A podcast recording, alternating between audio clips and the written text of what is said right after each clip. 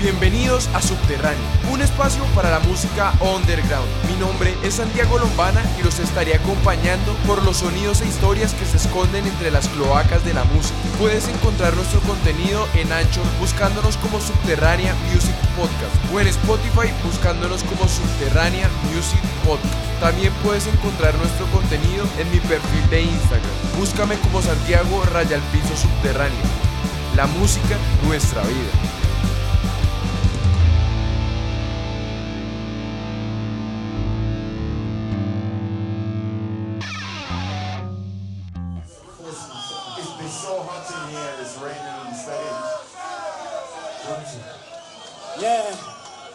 Having a party here tonight.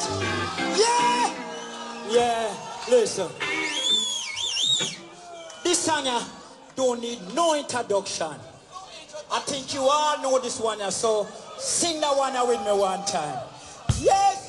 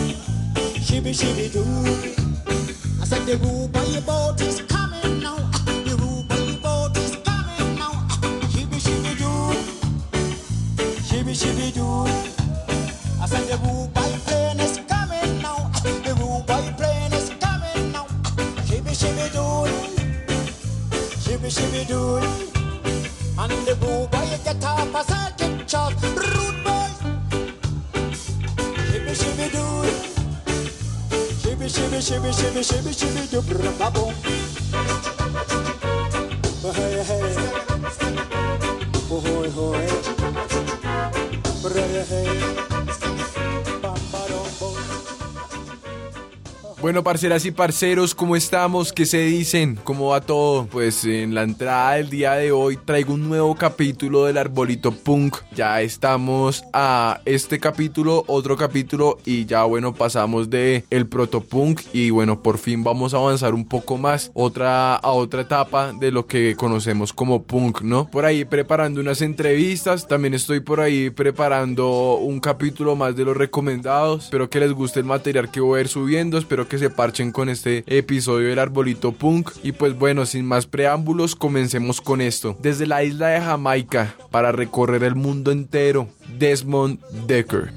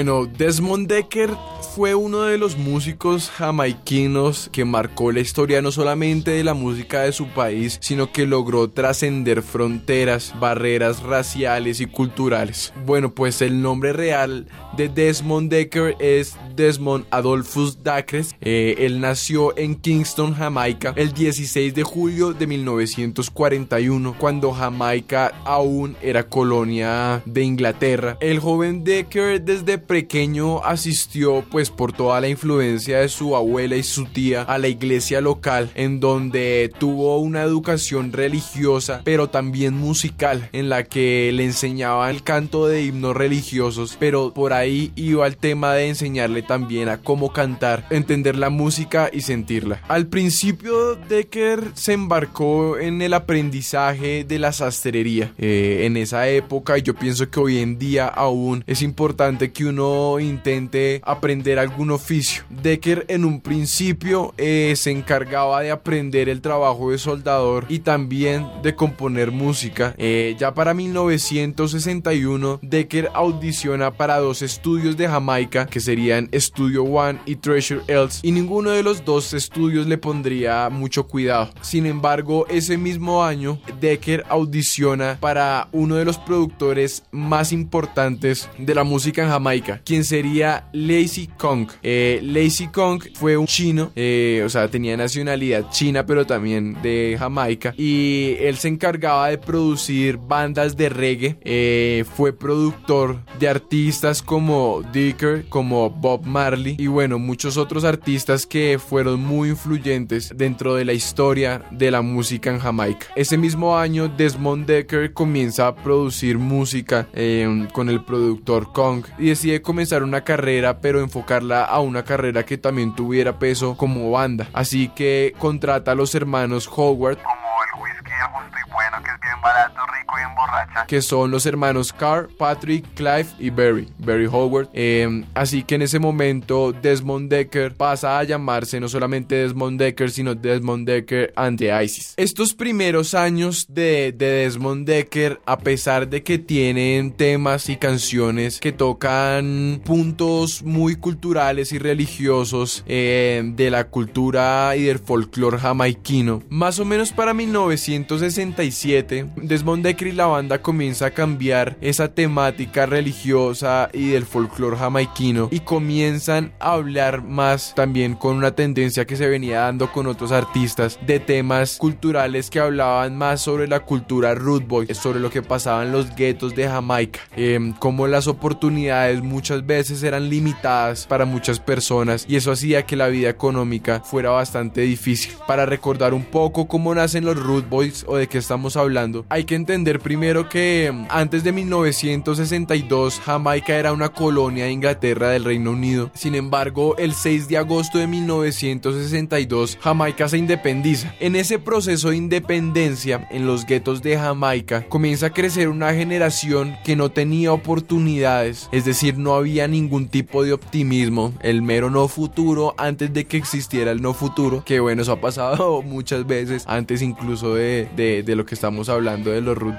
en Jamaica, pero digamos ahí ya había como un espíritu de que no, no había nada que hacer eh, y la independencia a pesar de que nos había dado pues la libertad también nos había puesto en muchos problemas y, y había mucha escasez y los jóvenes no veían que, que tuvieran alguna oportunidad o algo que hacer con sus vidas. Así que pues digamos que toda esta situación eh, de decadencia económica de falta de empleo hace que comienzan a existir una especie de subcultura dentro de los jóvenes jamaiquinos que se conoce como la cultura root boy. Cultura root boy tiene muchos matices. eh, habían personas que lo tomaban como el ser alguien en una sociedad en la que por tu futuro no eras nadie y no nunca ibas a poder llegar a ser alguien según los cánones digamos de, de la cultura y aparte de eso también eh, hacía parte de una juventud que no solo no tenía mayores posibilidades económicas sino que asimismo no tenía mayores posibilidades de entretenimiento. Así que los jóvenes comienzan a reunirse en diferentes lugares, en diferentes discotecas que deambulaban alrededor de la ciudad. Esto se conocía como el Sound System, eh, todo obviamente guiado con, con DJs, digamos que en este momento no, no eran las bandas en vivo, sino eran DJs colocando música del momento. Y bueno, entonces iban estos Sound Systems por toda la ciudad, aquí en Bogotá han hecho varios, Eh, me acuerdo que el último día del ruido estaba el camión con las bandas y atrás y después nos, nos volvimos a encontrar ahí cerca de la Plaza de Toros con el, con el Sound System. Y ellos salen en, en varias ocasiones como temas sociales y eso es ahí un sistema de sonido gigante con una farra que va digamos deambulando por varios sectores de las ciudades. Entonces estos Root Boys se caracterizaban por ir a este tipo de lugares con un Sound System no tienes que pagar eh, la entrada el cover eh, puedes comprar un chorro y en otro lugar y pues llevarlo ahí. No es como tener que comprar la pola o lo que se vayan a tomar dentro del bar que bueno a veces está bien pero es que otras veces realmente uno dice como bueno los precios se dan mucha garra y, y uno prefiere llegar borracho por eso es que pasa si alguien tiene un bar y me está escuchando por favor no se den garra con los precios y en los toques tampoco. Pero bueno volvamos volvamos al tema de los Root Boys. Entonces estamos en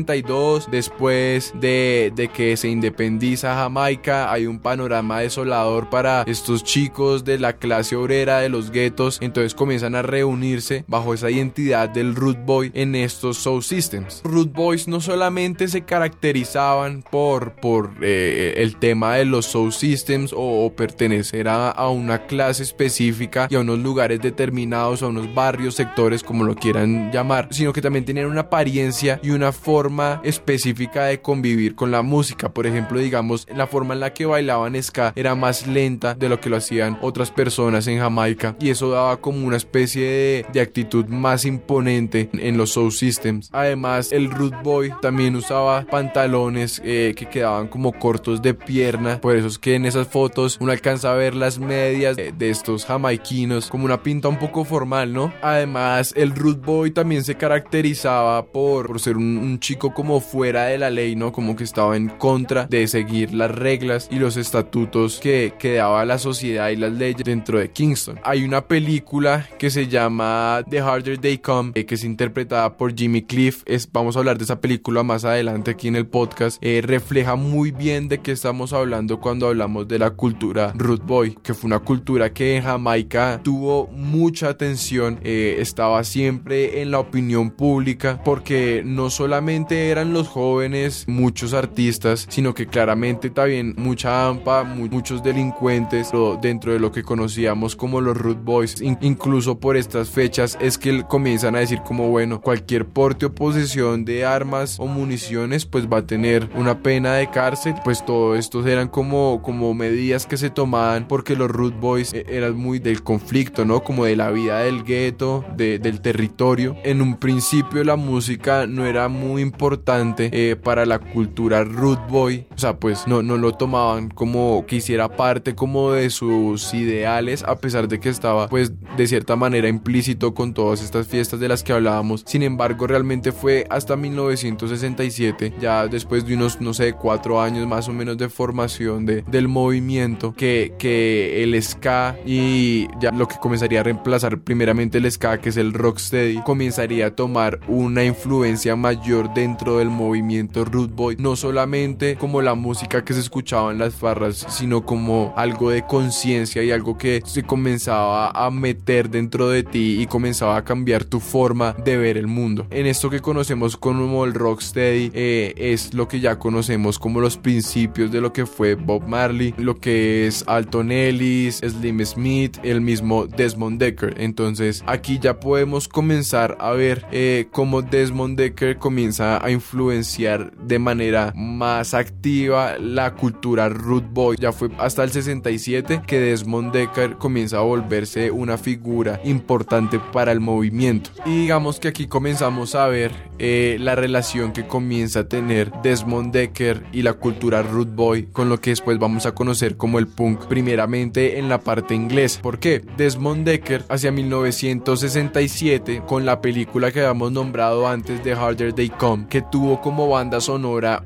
el álbum de Desmond Decker 007 Shantytown 007 Shantytown. Eh, La canción que lleva el nombre del álbum 007 Shantytown es una canción muy importante para la cultura root boy que se estaba formando en Jamaica. Eh, Y esta canción fue la primera canción que estalló en el Reino Unido, llegando al top 15 de las canciones del Reino Unido y llegando Desmond Decker a embarcar en una nueva cultura, llegando a hacer conciertos. Junto a Decker y su cultura, también muchas personas de Jamaica se fueron a vivir a Inglaterra y entre ellos muchos root boys. Llegan los root boys a Inglaterra y comienzan a mezclarse con una cultura muy de la clase obrera, eh, que eran los mods, y comienzan a tener mucha afinidad y la cultura jamaiquina y la música que se hacía en Jamaica comienza a ser muy fuerte y muy importante dentro de la clase trabajadora, dentro de la clase eh, obrera de Inglaterra. Esto le da cabida y le da espacio a lo que hablábamos en el capítulo anterior de la llegada de los skinheads, del pop rock y el ska, el reggae, el rocksteady, la cultura root boy tuvo mucho que ver eh, y está directamente relacionada con la cultura skinhead que en años posteriores, porque bueno, todo esto que estamos hablando es en los 60s, principios de los 70s, pero recordemos que en Inglaterra comenzamos a hablar de punk más o menos hasta el 75, entonces aún hace falta un tiempo para llegar a esa unión, así que Decker comienza a llevar la cultura, el ska, el reggae a muchas partes del mundo, no solamente a Reino Unido, sino también a Estados Unidos, pero es en Reino Unido donde tiene la influencia más fuerte. Y esto lo vamos a ver años después con bandas como The Clash y como hasta hoy en día podemos ver que el ska y el reggae han sido fundamentales para la creación y la consolidación del punk como género musical. Entonces ese abuelo del punk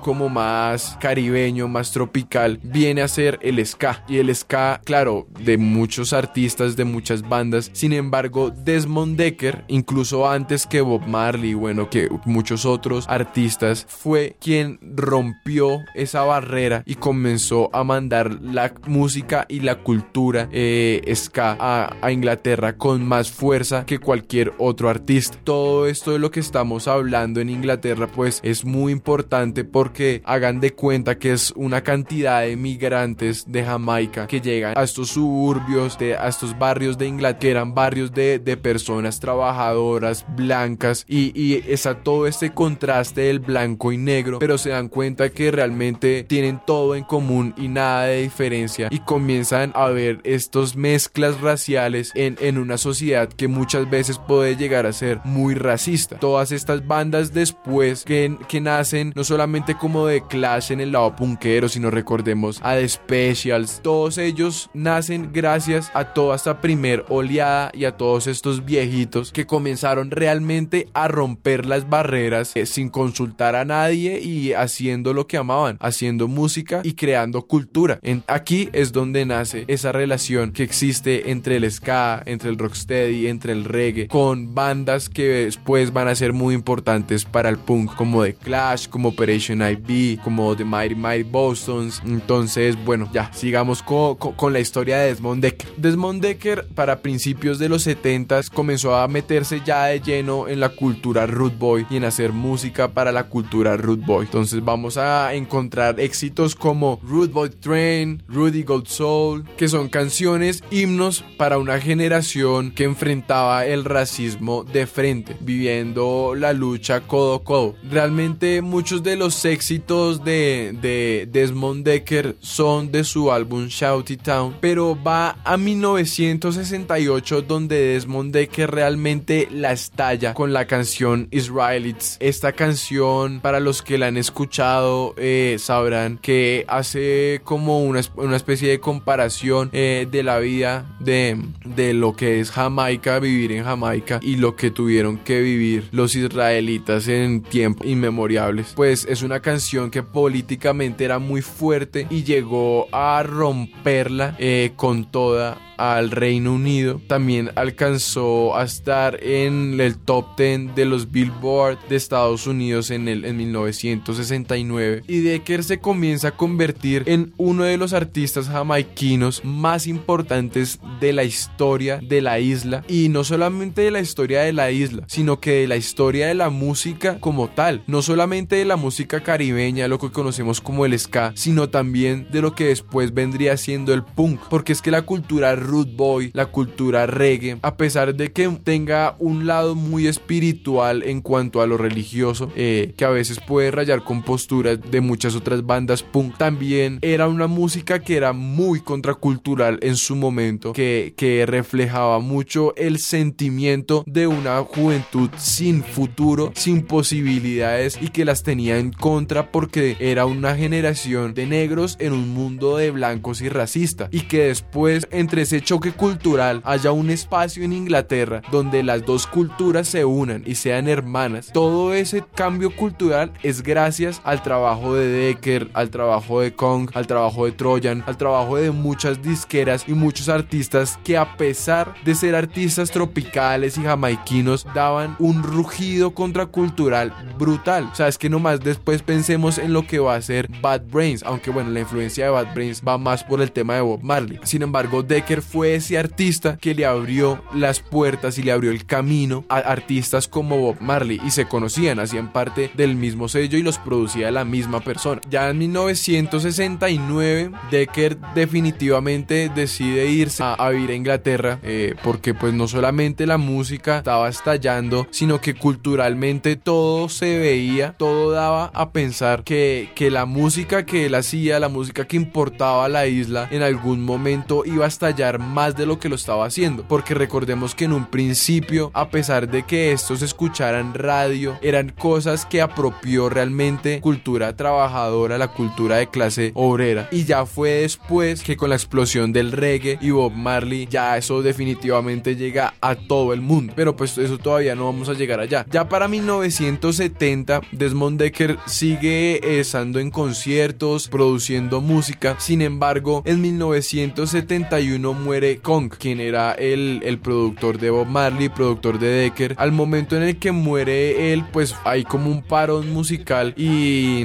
no solamente musical, sino creativo. No solamente por el choque emocional, sino por lo que investigamos. Kong era esos productores que le metía la mano al producto. Entonces el sonido se vio como, como bastante perjudicado por la muerte de, de Kong. Y realmente es evidente que fue así. Porque del 71 hasta 1980 realmente la carrera de Decker no, no tuvo ese ascenso que, prometía. Sino que obviamente ya después llegó Bob Marley a romperla con el reggae. Y no solo eso, sino que pues ya para el 75 el metal y el punk en Inglaterra eh, ya era una cosa impresionante. Habíamos visto como los, los Root Boys que después se convirtieron en skinhead, que después se convirtieron en punkeros. Ya realmente a pesar de que claramente escuchaban a, Desmond Decker por ser una especie de banda o, o de personaje de culto dentro de la música, The Clash es una de las bandas que reconoce a Decker como, como uno de esas influencias, pues no, no tenía tanta trascendencia dentro del circuito musical eh, de- del momento, sino llenaba los, los, no llenaba al público que llenarían los Pistols, The Damned, The Clash, eh, otro tipo de bandas, ¿no? Sino que pues ya comenzó a decaer un poco. Sin embargo, para 1980, eh, Decker como que comienza a darse cuenta que, que las cosas también van por ese lado del punk, pero que el punk,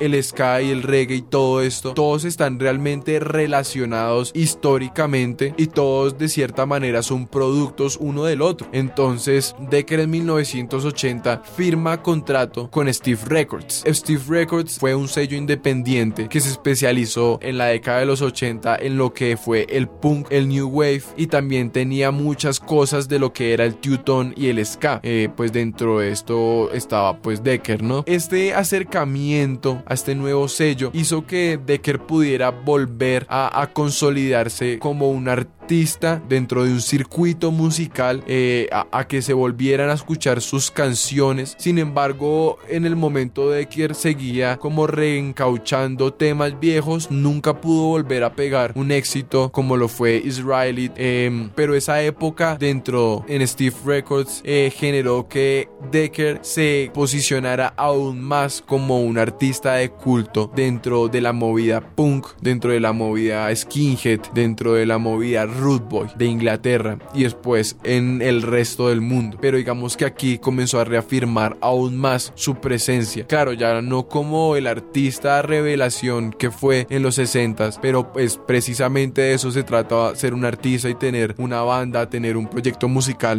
Evolucionar y crecer. Y pues en ese momento Decker se posicionaba como un artista maduro. Eh, después de, de varios años, la disquera cierra y Decker comienza a, a decaer como artista. Eh, tuvo obviamente algunas apariciones, eh, dio algunos conciertos, grabó música. Sin embargo, fue uno de esos artistas que siempre vivió a la sombra de lo que pudo hacer en sus primeros años, pues claramente empujado influenciado por la fuerza de toda esa cultura root boy jamaiquina y todo lo que pasó en Inglaterra posteriormente. Ya para la década de los noventas, pues la música estaba en otra cosa. Realmente Decker fue el artista jamaiquino que hizo el camino a punta de pico y pala para que llegara Bob Marley y la estallara después, la rompiera y fuera digamos que el artista jamaiquino más reconocido. En el 2006, Desmond Decker muere el 25 de mayo en su casa en Inglaterra. A sus 64 años muere de un ataque al corazón. En esos momentos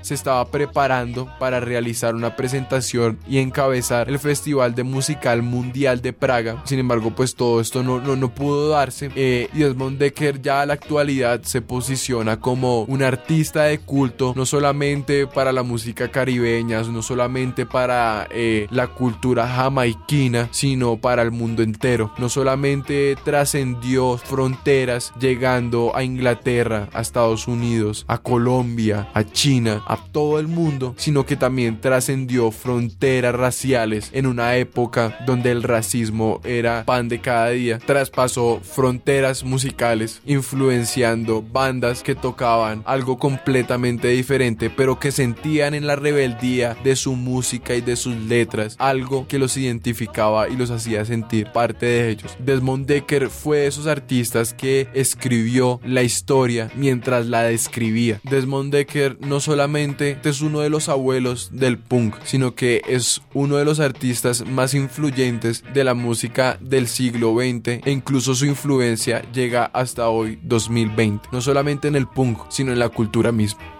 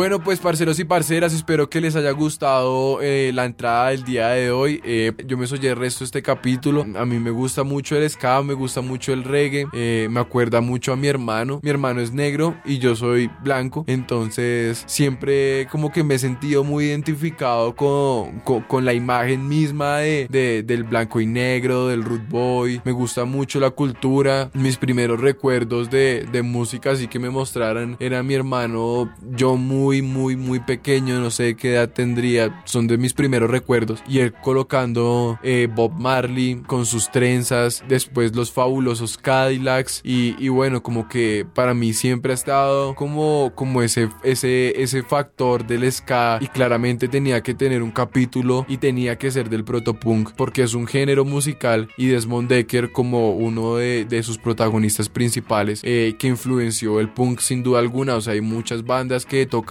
ska punk o que si no toquen ska punk o solamente toquen punk, tienen a Desmond Decker como una de sus influencias principales y bueno, pues ojalá no sea de esos artistas que, que a veces se pierden entre la historia, sino que por lo contrario sean de esos artistas que, que podamos recordar siempre. Igual yo siento como dicen muchas personas, la historia es como cíclica, digamos estos estallidos de violencia eh, racial que hay últimamente alrededor del mundo, yo creo que también eh, generan que uno vuelva a retomar o vuelva a esta música, esta cultura que hace mucho tiempo ya llevaba dando una pelea fuerte y contundente contra el racismo, eh, no solamente desde sus letras y su música, sino desde su actuar diario. Eh, bueno, pues, pues Desmond Decker es definitivamente de esos artistas que influenció toda la cultura y el género. Hay muchos más artistas, sí es cierto, que influenciaron la primera oleada Root Boy, la primera oleada Skinhead, sí es cierto, pero me pareció que Desmond Decker fue el que más brilló entre todos y fue el que más encontré como referencias directas. Eh, es chistoso porque en un principio eh, en Inglaterra sobre todo muchos hablan de lo importante que eran los disc jockeys en esa época. Entonces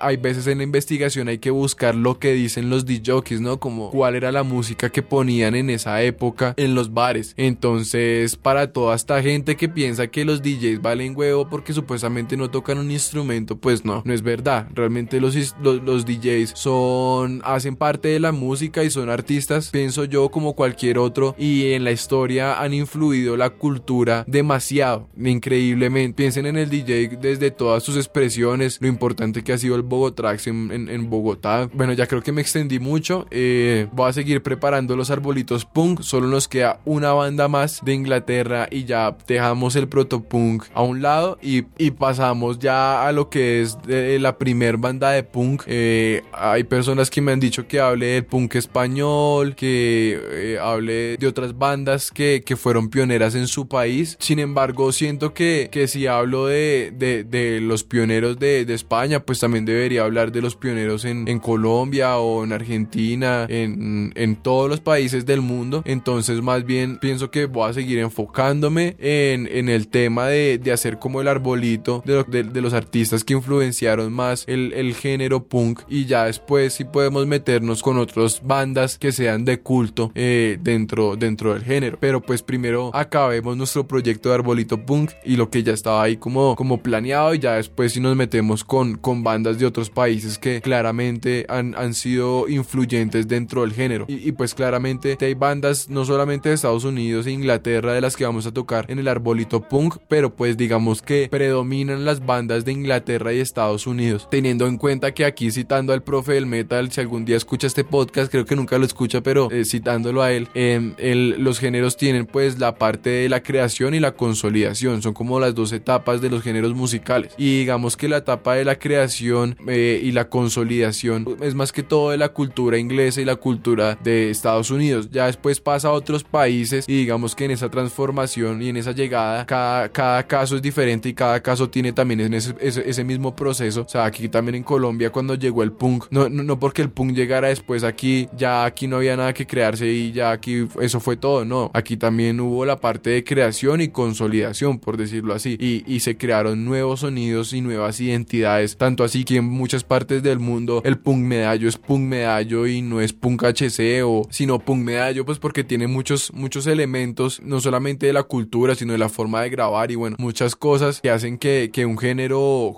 lle- llegue a transformarse y tome como una como otra identidad sin dejar lo que lo que venía siendo de lado. Entonces vamos a enfocarnos en eso vamos a seguir con las entrevistas con los recomendados arbolito punk y porfa cuídense mucho ya quiero que se acabe esta mierda. Si nos cuidamos vamos a salir pronto de este encierro y una vez salgamos parceros y parceras la invitación es a que nos unamos todos eh, como artistas eh, que hagamos cultura eh, que no jalemos cada quien para su parche sino que a lo bien nos unamos y no nos dejemos meter los dedos a la boca y seamos nosotros los que hagamos cultura y seamos un grito de las mierdas que se callan y pasan en esta puta sociedad. Entonces, por favor, cuídense mucho, los quiero un resto. Un abrazo a todos y todas y nos pillamos en una próxima entrada a las mejores.